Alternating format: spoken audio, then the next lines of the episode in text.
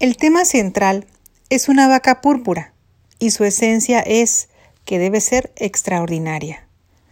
Este libro trata del qué, cómo y por qué de algo extraordinario, de algo de lo que merece la pena hablar, que conviene fijarse en él, que es nuevo, interesante, es excepcional. El marketing extraordinario es el arte de construir un producto o servicio que vale la pena fijarse. Las cosas aburridas son invisibles, no llaman la atención.